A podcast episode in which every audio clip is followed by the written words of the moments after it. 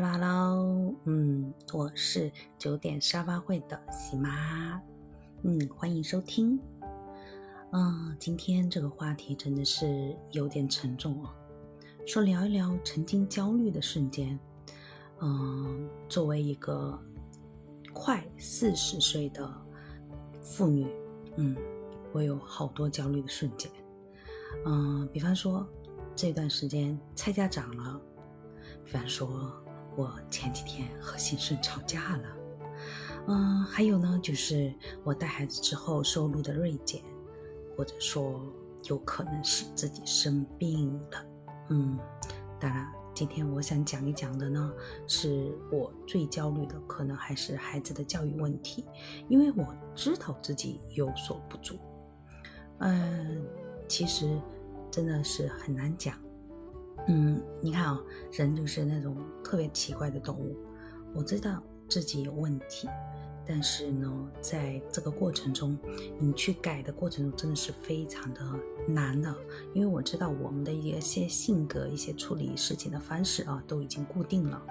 就比方说，我会觉得说，我对孩子说话有时候会大小声，觉得这件事情是不好的。嗯，那我。嗯，每一次啊，在做了这件事情的时候呢，我就会有一种想要吃后悔药的感觉啊。但是实际上呢，就会在这个过程中慢慢的去理清自己。嗯，其实这个，嗯，我我我我我，嗯，好了，这个瞬间真的是太痛苦了。嗯，但如果说讲到说我应该怎么走出来啊？其实我没有想到一个特别好的方式，因为我知道这是一个阵痛的过程，就是说得自己去反思，然后学习反思，这么一个循环的过程，才能真正的提高自己。那如果说是按以前面对这种拆家长或者说收入锐减时候的一个方式啊，我可能会是，呃，记账，去创收，然后呢去学习，然后去做好自己。对吧？这样呢，我才能就是说把这个焦虑给解决。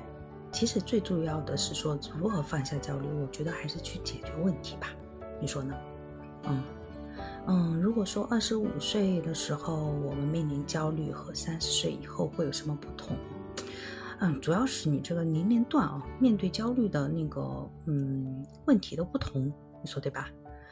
嗯。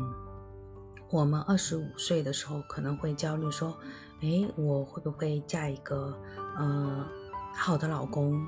然后呢，我的那个先生会不会嗯和我能够很好的相处？等等，是吧？当时的焦虑可能还会有一些这种朋友之间呀，然后那个嗯有友情部分的一些焦虑。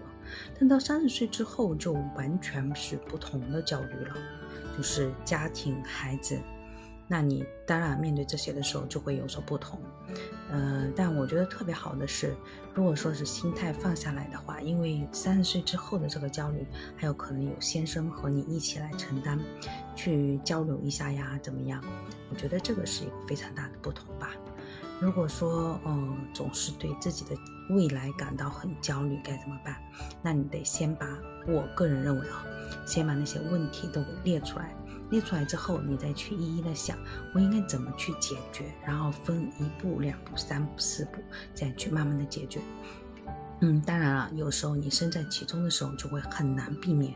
这，嗯，就比方前几天我说我和先生吵架嘛，那你在这个过程中，你那种焦虑，就是，嗯，哎，我做的对不对？我应该怎么样去？嗯，和他讲这个话，然后他做的这件事情让我觉得很生气。我，我的这个婚姻是不是有问题？我是不是选择错了？就会各种的一种否定。但是这时候，如果说我给自己一些正面的肯定，然后是去想好了怎么去解决，诶，那说不定这个焦虑也就可以放下了。嗯，这个仅仅是喜马的一家之言啊。那你可以参考一下，你觉得，嗯，哪一种方式是你觉得能抵御焦虑最好的？那你也可以来我的评论区给我留言。